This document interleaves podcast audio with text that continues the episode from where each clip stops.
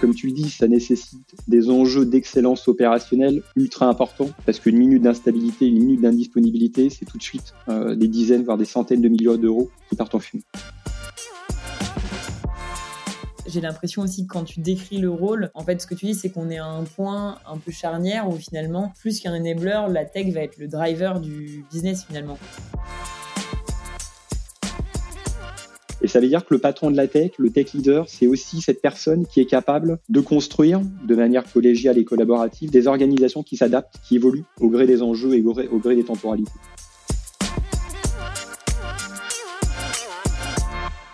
Bonjour à tous, je suis Aurore Malherbe, CTO et cofondatrice de Paddock et j'ai le plaisir aujourd'hui d'accueillir Romain Serra. Bonjour Romain. Salut Aurore, bonjour à tous. Pour me présenter, quant à moi, euh, donc Romain Serra, moi j'ai 36 ans, euh, marié et je suis un heureux papa de trois enfants. Je suis le CTO euh, d'e-voyageur SNCF, donc e-voyageur SNCF en deux mots. C'est derrière e-voyageur SNCF, c'est trois grandes marques commerciales, c'est Oui SNCF, l'assistant SNCF et Rail Europe. J'opère et j'ai la chance de manager une équipe de, de 350 personnes qui portent l'ensemble de la technologie de ces trois, trois beaux produits. Une sacrée équipe. Et puis je crois savoir que euh, à côté, tu es euh, marathonien aussi, tu aimes bien les, les défis euh, assez fous. c'est vrai, c'est vrai. Alors je me suis mis, je pense que je me suis mis au, running il y a, il y a 4-5 ans et j'ai fait ces quatre dernières années, j'ai dû faire une dizaine de marathons. Et euh, pour la petite anecdote, alors qui n'est pas obligatoirement ce, ce, dont je suis le plus fier, euh, c'est que j'ai fait trois marathons en six semaines. Donc trois marathons en six semaines. Alors c'est particulièrement euh, challengeant. Alors ça te permet aussi de, de comprendre et d'apprendre euh, comment est-ce que fonctionne ton corps. Euh, mais voilà, c'était cette petite anecdote. et maintenant, le running est de manière plus mesurée certes, mais euh, rentre, rentre pleinement dans mon, dans mon hygiène de vie. Super intéressant l'anecdote sur le marathon et puis on y reviendra peut-être après parce qu'en en, préparant ce podcast, tu faisais pas mal d'analogies justement entre le sport et le, et le rôle de tech leader. Mais euh, avant d'y arriver, j'aimerais bien bah, que tu nous raconte un peu ton, parcours.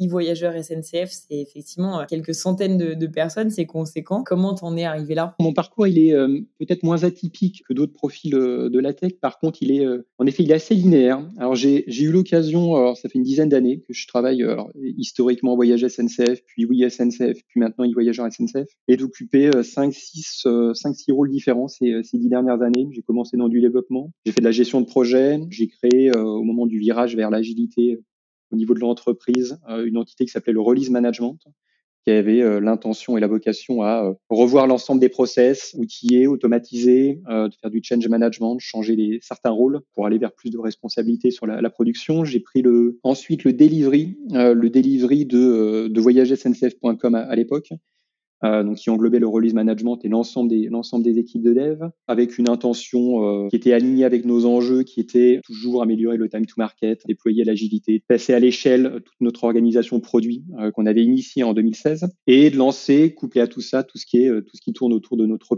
platforming, de notre système d'information pour avoir une approche cross-canal. Et depuis 2019, j'ai en charge l'ensemble de la technologie d'e-voyageur SNCF avec une organisation pleinement DevOps et qui nous permet au, jour d'aujourd'hui, en, 2020, euh, d'avoir déployé un peu plus de 2000 releases en, production euh, pour nos clients. Un chiffre conséquent comme le volume d'affaires des voyageurs SNCF, je ne sais pas si tu peux nous, nous le rappeler, c'est vrai que c'est une équipe technique qui va supporter un, un business euh, vraiment, euh, vraiment conséquent. Oui, absolument, absolument. En 2019, alors l'année 2020, on sait que le secteur du travail, il a été un petit peu percuté de plein fouet par la pandémie qu'on connaît, mais en, 2019, c'est plus 4 milliards de volume d'affaires euh, sur l'ensemble de nos canaux, sur WeSNCF. Et évidemment, comme tu le dis, comme tu le dis, ça nécessite des enjeux d'excellence opérationnelle ultra importants, parce qu'une minute d'instabilité, une minute d'indisponibilité, c'est tout de suite des dizaines, voire des centaines de millions d'euros qui partent en fumée. Merci pour, euh, pour l'information. Aujourd'hui, c'est quoi pour toi un, tech leader? Parce que j'ai l'impression que tu n'es pas un tech leader euh, uniquement depuis que tu es euh, CTO de e-voyageur SNCF. En fait, ça fait longtemps. la question que je me pose, c'est quelle définition t'en donnes? Et est-ce que cette définition, elle a changé au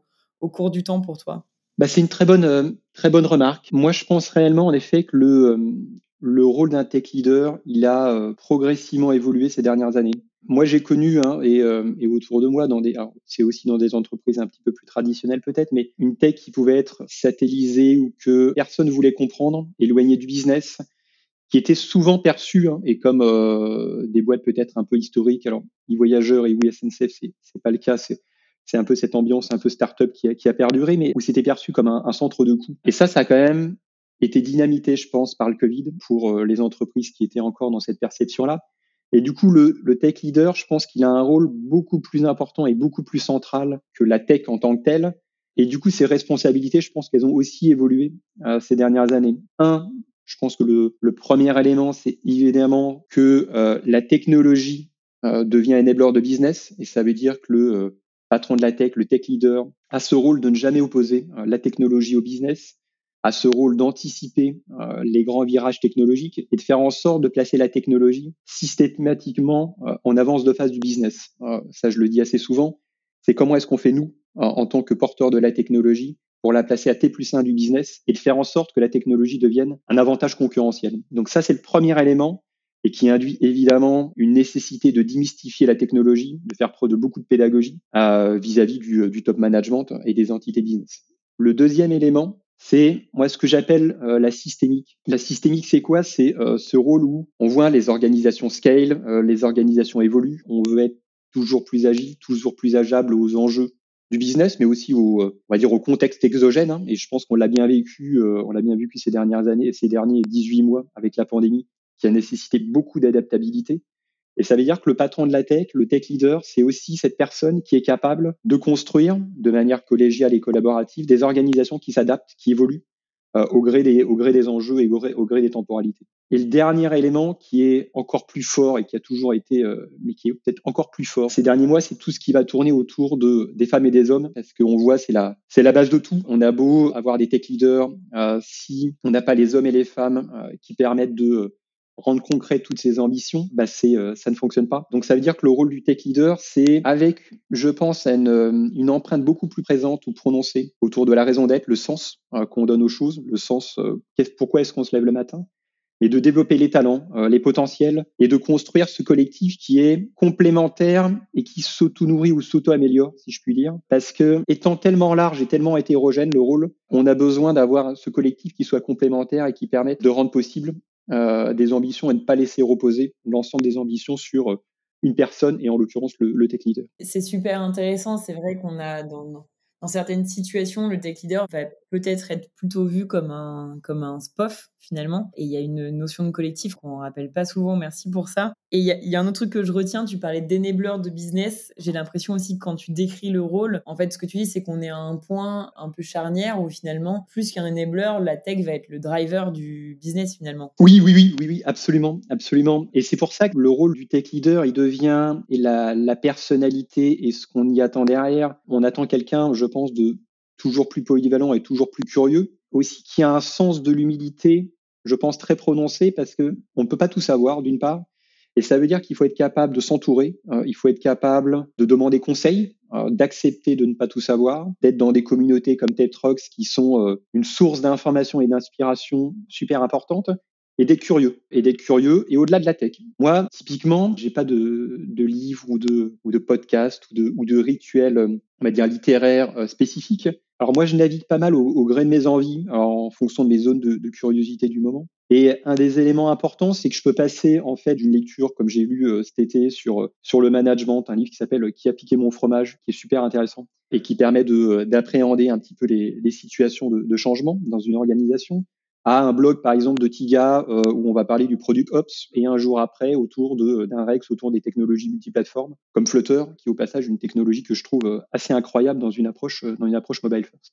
Voilà, donc c'est un peu ce, ce, cette capacité à entremêler des choses qui sont complémentaires, des prismes qui sont complémentaires et qui permet, je pense, aux, aux tech leaders d'amener la pédagogie, d'être capable de convaincre un auditoire très large et très hétérogène, et de naviguer, voilà, avec euh, avec l'ensemble de ces paramètres qui bougent aussi. Il n'y a pas que la technologie qui bouge, il y a aussi voilà, tous les autres tous les autres métiers complémentaires. Très clair. Donc, en fait, si tu devais résumer les, les qualités d'un tech leader, c'est l'humilité et la curiosité finalement. Absolument, absolument. C'est l'humilité avant tout, accepter de ne pas tout savoir et du coup s'entourer euh, au niveau de son équipe, s'entourer des personnes, des personnalités, des compétences complémentaire, c'est accepter, comme je le disais, de pas tout savoir et du coup voilà de prendre des conseils autour, euh, d'avoir des, euh, des mentors, des personnes qui euh, sur certaines thématiques sont capables de nous aiguiller, sont capables d'avoir des avis aussi différents, voire profondément différents. Et c'est ça qui amène des cheminements de pensée, je pense, construits et assez profonds et qui permettent derrière d'avancer de manière constructive. Pour finir sur ce rôle de, tech leader, on a une question qu'on aime bien chez, chez TechRox. toi, en tant que tech leader, si tu devais avoir un animal totem, est-ce que tu sais quel serait ton animal totem? Alors c'est pas évident. Quand j'y réfléchis, alors il y a un animal qui est un peu une source d'inspiration, je trouve, euh, qui est l'antilope. Alors l'antilope, c'est un, animal que je trouve assez paradoxal et assez époustouflant parce que ça allie, euh, et quand on fait du, du, running, on sait que c'est compliqué, ça allie une capacité d'endurance incroyable, une capacité à avoir des vitesses de pointe également incroyables, et de naviguer dans un écosystème euh, sauvage avec une partie d'inconnu qui n'est pas propice en général à la vitesse. Et du coup, de réussir à allier la vitesse, l'endurance et l'inconnu. Moi, je trouve ça assez époustouflant et c'est pour ça que cet animal me subjugue euh, et, et m'épate.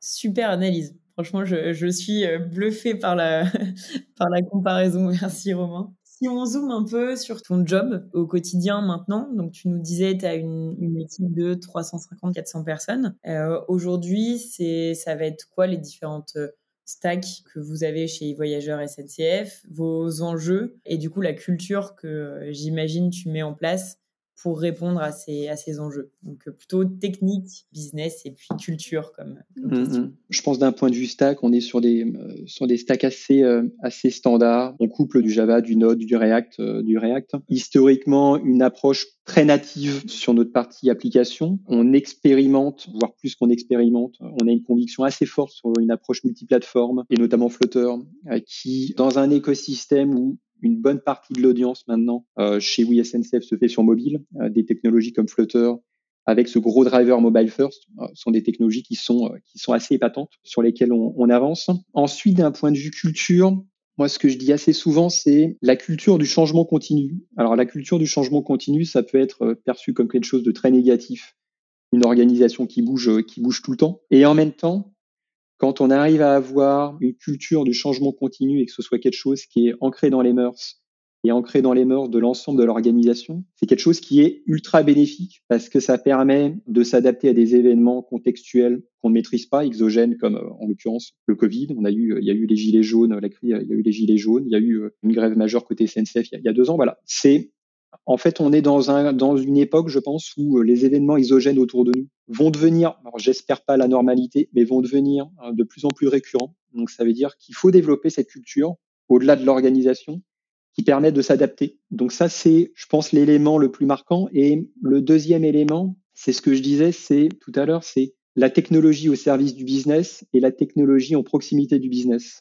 La technologie est suffisamment, je pense, abstraite et facilitée maintenant, contrairement à il y a cinq ans, euh, cinq ans en arrière, qu'elle est du coup beaucoup plus compréhensible par des non-experts. Et du coup, le fait d'avoir cette sensibilité, cette capacité à expliquer, à convaincre, euh, mais à démystifier cette technologie, fait qu'on arrive à avoir une relation de partnership beaucoup plus importante qu'il y a cinq ans, je pense. Petite question euh, classique aussi dans TechRox, est-ce que tu codes encore? Alors non, non, je code pas, je code plus, euh, je code plus, je pense même depuis pas mal d'années. Et je pense qu'assez rapidement, je me suis dit que je pouvais apporter, alors en toute humilité, mais je pouvais apporter différemment euh, dans l'entreprise. Et c'est pour ça que je m'étais voilà rapidement lancé euh, et j'avais eu cette opportunité de me lancer sur le, le release management et, et d'accompagner euh, une des premières transformations de, de l'organisation. Et c'est là-dessus que je pense, euh, tout en gardant une grosse sensibilité tech, parce que je reste convaincu que euh, un manager tech, un tech leader doit toujours être légitime euh, et pour être légitime, il doit garder un côté doueur et du coup un, un côté opérationnel et terrain. Euh, donc je garde cette, euh, cette sensibilité-là. Par contre, en effet, j'ai rapidement, rapidement quitté le, le développement. Et c'est intéressant, effectivement, là, tu, nous parlais de Flutter un peu plus tôt à, à, à plusieurs reprises. On sent que tu restes au, au fait des évolutions techniques, des, des, technos, que tu arrives à avoir un avis dessus. Aujourd'hui, comment tu vas faire euh, cette veille, justement, euh, technique sans, sans coder? Alors, je pense que ça couple pas mal de choses. Ça couple d'un côté ma curiosité euh, et de naviguer un peu dans le dans les sphères très larges euh, du net et qui permettent voilà de euh, d'alimenter un peu cette curiosité là. J'ai la chance d'avoir des équipes tech qui ont un drive euh, autour de la veille particulièrement prononcé. Et on a développé cette culture qui est la culture du POC, la culture de l'expérimentation, d'expérimenter des nouvelles technologies et du coup d'amener dans un premier temps, dans une première étape de maturité, cette capacité à diverger. Et par contre, à partir du moment où on a une conviction, une conviction parce que on a poké, parce qu'on s'est benché avec des pairs et on est convaincu euh, que c'est euh, le levier hein, qui va nous permettre d'être meilleurs demain, bah là, on industrialise, on accélère, on converge. Et voilà, c'est un peu ce cercle vertueux qui fait qu'au sein de l'organisation, on est capable de diverger, de converger assez rapidement pour pouvoir voilà, expérimenter, découvrir des nouvelles technologies et à tout prix d'être dans un modèle où la technologie est avant tout, et Flutter est un bon exemple, avant tout un vecteur pour le business et un vecteur qui nous permettra d'avoir un avantage concurrentiel demain. D'accord. Merci beaucoup. Quel est euh, ton outil ou ta routine Alors c'est euh, assez rigolo parce que je pense que euh, alors j'en ai deux. Alors c'est un un automatisme euh, et l'autre une routine. L'un automatisme c'est que que j'ai un, une sensibilité à la prod très importante et à un moment il y a quelques années j'avais aussi dans la partie release management tout ce qui est incident management et et change management. Donc j'ai gardé ça. Je reste convaincu que l'innovation n'a pas de sens si on n'est pas excessivement bon sur nos fondamentaux. Euh, et du coup, dans nos fondamentaux, il y a la qualité de ce qu'on délivre et la, qualité de ce qu'on opère. Donc, j'ai euh, tous les matins, en effet, j'ai euh, mon petit dashboard Instana, notre solution d'APM, qui me permet voilà de de voir, malgré que j'ai des équipes qui font ça et bien mieux que moi, mais qui me permet de voir l'ensemble des KPI de la prod. Et le deuxième qui là est plus un, une hygiène professionnelle ou de travail que j'ai essayé de me, de me donner, euh, c'est euh, pendant une demi-heure, j'essaye de réaliser toutes les actions qui prennent unitairement moins de deux minutes, qui souvent euh, sont des choses qui euh, sont pas les plus enthousiasmants, donc de l'administratif souvent, mais que sur lesquelles je me fais violence systématiquement et de manière très autoritaire avec moi-même pendant les 30 premières minutes de ma journée pour voilà gommer cette partie-là et après me concentrer sur les autres sujets et, lancer ma journée. lancer ma journée. Tu as la satisfaction d'avoir rangé ta chambre entre et ensuite de, de, pouvoir commencer ta journée. C'est vrai que c'est. Je comprends l'intérêt de cette, euh, de cette routine. Je voudrais revenir rapidement sur les KPI autour de la production. Je trouve ça super intéressant et je pense, euh, et peut-être que je me trompe, mais que parfois ce qui peut bloquer des tech leaders à avoir cette routine, bah, c'est la mise en place en fait de tous ces KPI. Par où tu commences? Moi, je suis un tech leader, je me dis mais j'adorerais euh, faire ça le matin, pouvoir voilà, regarder s'il y a un feu, s'il y a eu, euh, s'il y a une déviation et puis pouvoir euh, réagir. Comment tu mets en place tout ça? Tu commences par la culture, tu commences par l'outillage. Comment tu, démarres? C'est un mix, je pense, de plusieurs choses. Alors, le plus simple, euh, mais comme souvent, c'est, l'outillage. Il y a des, un ensemble de solutions, de solutions SaaS maintenant qui permettent de facilement de collecter de la data, euh, de faire de l'alerting et d'avoir voilà, les bonnes mesures au bon moment, les bons indicateurs au bon moment. Donc ça, c'est relativement simple, euh, je pense, dans le, dans le déploiement et dans l'implémentation. Ce qui est plus complexe, mais qui est toujours plus complexe, c'est le changement culturel. C'est la capacité à toujours vouloir aller plus vite, mais avec cet élément incontournable qui est euh, l'excellence opérationnelle et la qualité de ce qu'on délivre quand on se fait un petit, un petit flashback, hein, 2012-2013, euh, je pense qu'on faisait trois releases majeures en production par an euh, et qu'on avait du mal à faire partie en, production parce que accumulation de code et des, milliers de jours des milliers de jours cumulés. À maintenant 2000 releases, bah ça en fait, le changement culturel il est long. Je pense que la, le passage nous d'une capacité à partir de 100, 200 fois par an à, à 2000, bah, c'est d'accompagner les équipes et ça prend du temps vers cette, euh, cette, cette, approche culturelle de euh, la responsabilisation, de on doit aller toujours plus vite, mais par contre on doit jamais euh, déroger sur la qualité de ce qu'on délivre. On doit être capable de réagir toujours plus vite. Et on a essayé, nous, euh, de, de, gamifier ça. Alors, on, on, a essayé de le gamifier avec des notions euh, qu'on appelait, nous, de, de, permis à points, donc qui était un ensemble de, une espèce de manifeste qu'une équipe, qu'une feature team, sur WSNCF, il y en avait, il y en avait une trentaine, qu'elle est obligée d'accomplir pour pouvoir partir en production avec le moins de garde-fous humains possible et le moins de restrictions possible. Et euh, c'est un jeu dans lequel on rentre parce que euh, toute équipe, un de ses gros drivers, c'est euh, d'être la plus responsable et la plus autonome possible. Et nous, notre rôle en tant que tech leader, c'est définir le cadre qui va lui permettre, en toute sécurité, d'aller au bout de ce cheminement-là, qui est super épanouissant pour une équipe, mais sans négliger sur la qualité et surtout d'avoir les bons moments et les bonnes piqûres de rappel, d'où l'intérêt d'un mécanisme de, de permis à points, par exemple, parce que on a tendance toujours à avoir euh, de manière très court-termiste. Euh, on a un focus, euh, on vigile tous les indicateurs, etc. Mais c'est quelque chose qui se perd progressivement. Et du coup, c'est comment est-ce qu'on a les garde-fous sur la durée qui permettent d'aller toujours plus vite en production mais toujours avec ce driver qui est la qualité de ce qu'on délivre. Et c'est intéressant, j'adore l'idée du, permis à points, là où l'intention, plus que le côté, on va dire, sanction, perte de points, et en fait, t'assurer de la formation plutôt continue de tes équipes et le permis à point te permet de savoir où mettre le focus en fait. Oui, oui, c'est ça, c'est ça. C'est super intéressant parce que ça permet en effet de matérialiser les grands prismes euh, et les grands vecteurs qui permettent de, à une équipe, euh, donc on lui donne le cadre, on lui donne le, mandat euh, et on lui donne le ce permis-là, de se dire bah tiens, si j'accomplis tout ça, bah je pourrais partir en production dix fois par jour si je le veux, si je le peux. Par contre, je sais que dans quel cadre je m'inscris. Dernière question sur euh, ton quotidien. Est-ce qu'il y a quelque chose qui t'empêche de dormir en ce moment? Et si oui, euh, quoi? Alors, je pense que euh, pendant une, longue période, j'ai eu du mal un peu à faire ma, la barrière, la barrière vie pro, vie perso. Et du coup, j'avais tendance à, pendant la nuit en l'occurrence, à, à, ce que mon cerveau continue, continue de travailler, continue de réfléchir à des questionnements que je pouvais avoir sur la journée qui venait de s'écouler ou des questionnements sur la sur la journée qui allait suivre de manière très, alors encore sur l'outillage ou de manière très court-termiste. Je me suis assez rapidement fait violence sur le fait euh, de matérialiser et de noter tout ce qui se balade dans ma tête. Et je pense qu'on est, voilà, on est sur des métiers, euh, des rôles où il y a beaucoup de choses qui se baladent, beaucoup de choses, et on a le cerveau qui peut vite aller à se disperser. Donc de matérialiser sur un papier, sur une to-do list, ça permet de commencer à évacuer des choses, des choses de sa tête. Euh, et on sait qu'on y pensera au moment venu. Et le deuxième élément qui, je pense, lui, est beaucoup plus profond et qui est ultra fondateur dans une approche d'endurance, et c'est là où je pense qu'il y a un petit, euh,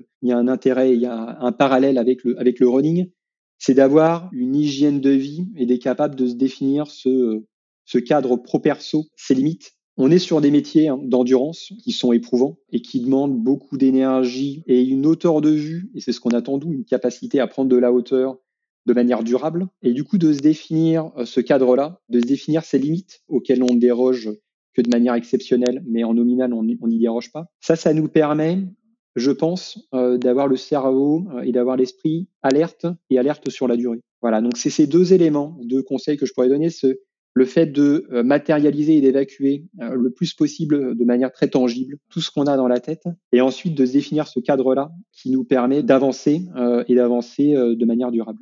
Très clair, bah, merci beaucoup. Pour finir, on, aime bien chez TechRox savoir des, écouter des histoires. Euh, est-ce que tu aurais une, une histoire de fail ou une histoire de réussite, ou parfois c'est un fail qui se transforme en réussite, à nous raconter?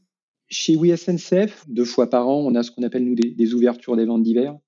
Euh, donc, c'est les moments où on ouvre euh, l'ensemble des ventes et des circulations sur des, sur des périodes données. donc, ça, c'est quelque chose qui est top parce que c'est, alors, top d'un point de vue tech parce que c'est des, des pics d'affluence euh, super importants, mais qui sont prédictibles. Ce qu'on a découvert euh, ces 18 derniers mois, c'est des pics d'affluence avec des typologies de use case et à des moments que qu'on n'anticipe pas totalement. Un cas euh, très concret, lors de la dernière allocution présidentielle pour annoncer le dernier confinement en mars, en mars dernier, à 20h07, le président Macron annonce ce mot-clé, qui est le mot confinement. À 20h08, on a eu plus d'un million de personnes euh, qui sont arrivées sur notre site et nos applications pour euh, annuler des billets, échanger euh, leurs billets, leurs billets qu'ils avaient, ou réserver de nouveaux billets. Et ça, c'est assez incroyable parce que quand on dézoome un petit peu, l'instantanéité des usages, elle devient et elle est devenue pendant ces 18 derniers mois, euh, le secteur de la santé a été particulièrement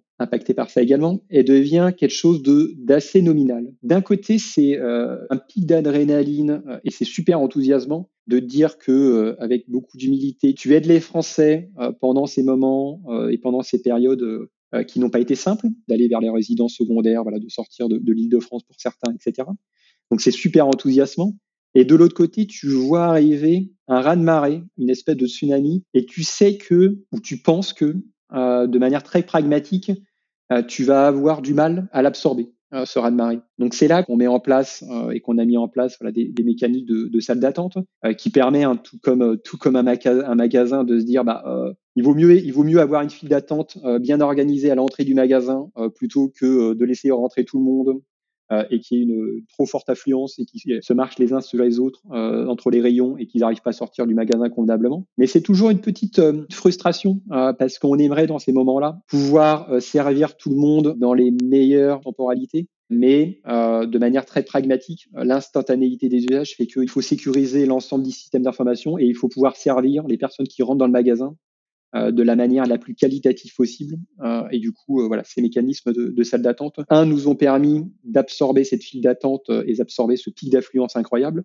Et ça nous a permis aussi de découvrir voilà ces nouvelles typologies avec énormément d'après-vente, voire beaucoup plus d'après-vente que de vente, chose à laquelle on n'était pas habitué, euh, qui nous permet de revoir nos approches, nos approches de chaos, nos approches de stress test, et qui nous permet voilà d'apprendre aux côtés des Français, aux côtés des, usages euh, qu'ils peuvent avoir euh, dans leur quotidien. C'est intéressant parce que tu, dis beaucoup le mot apprendre et en t'écoutant, je me disais que la French Tech française avait quand même beaucoup appris en matière de scalabilité en 2020. Je, pense que plusieurs, business ont eu, bah, comme vous, à gérer du, du trafic inattendu et, et à garder une qualité de service euh, irréprochable parce que c'était effectivement aussi un moment un peu de d'angoisse et de stress. Donc c'était important d'envoyer une image euh, de sérénité, de renvoyer une image de sérénité. C'est super intéressant. Merci Romain. On va on va s'arrêter là pour euh, le podcast. C'était un, plaisir d'échanger avec toi. J'aime beaucoup tes parallèles avec l'antilope et, et les marathons. Je suis pas sûre de me lancer dans un marathon pour autant, mais je, je pense que je les reprendrai. Merci beaucoup Romain. Merci Aurore, merci beaucoup. À bientôt.